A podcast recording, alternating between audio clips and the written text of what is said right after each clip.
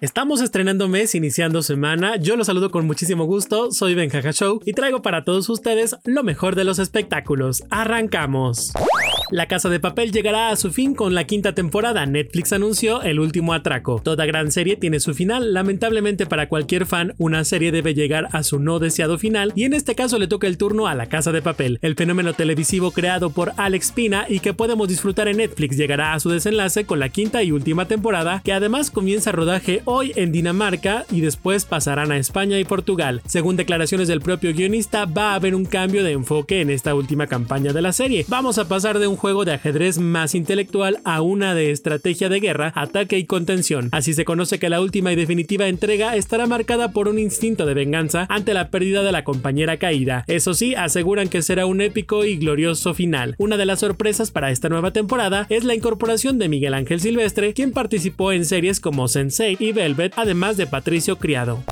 Durante plena pandemia se casó Camila Fernández, la hija del potrillo. Camila Fernández, hija del cantante Alejandro Fernández, sorprendió a todos tras confesar que estaba comprometida con su actual pareja, Francisco Barba, y tras nueve meses de noviazgo, días después del anuncio, en medio de la contingencia, la cantante celebró su boda este sábado en compañía de su familia. Incluso su padre, el potrillo, estuvo a su lado para entregarla en el altar. La boda al estilo charro se llevó a cabo en una zona residencial de Zapopan y siguió todas las medidas de higiene recomendadas por las autoridades ante la crisis sanitaria pues los invitados acudieron con cubrebocas y respetaron la sana distancia una vez que ingresaron a la iglesia. El gran ausente del evento fue su abuelo de la novia, don Vicente Fernández.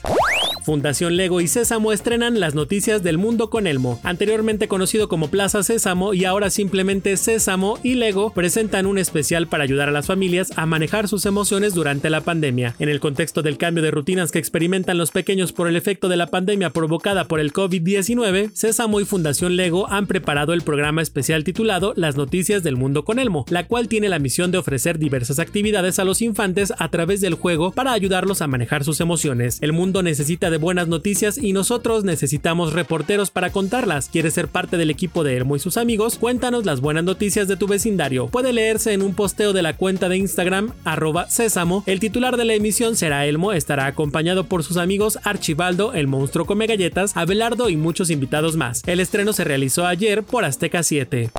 Habrá una nueva película de Crepúsculo, pero sin Robert Pattinson ni Kristen Stewart. La saga cinematográfica de Crepúsculo finalizó en 2012 tras cinco películas y la franquicia literaria creada por Stephanie Meyer hizo lo propio en 2008. Ahora la autora añadirá un nuevo capítulo a la historia con El Sol de Medianoche, libro que saldrá a la venta mañana 4 de agosto. A la luz de la nueva novela, la directora Catherine Hardwick ha hablado sobre una posible adaptación para la gran pantalla, siendo ella quien dirigió Crepúsculo, la primera entrega de la saga. En una entrevista con It, la realizadora confesó que cree difícil que la adaptación de El Sol de Medianoche se haga realidad. Nos quedó mucho más en la cabeza de Bella, dijo la directora. Admitió que sería divertido y fascinante rodar una nueva cinta, pero matizó que se trataría de otra película ajena a las anteriores.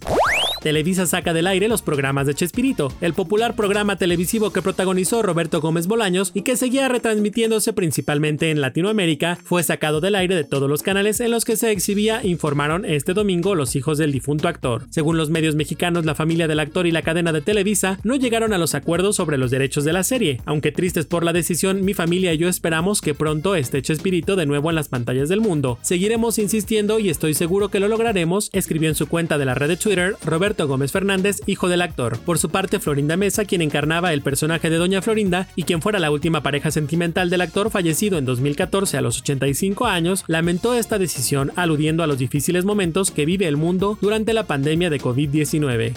Sigan bien informados y disfrutando de nuestra programación. Si quieren saber más detalles de estas y otras notas del espectáculo, me encuentran en redes sociales como Benjaja Show. Para Radar News y así sucede, Benjamín González.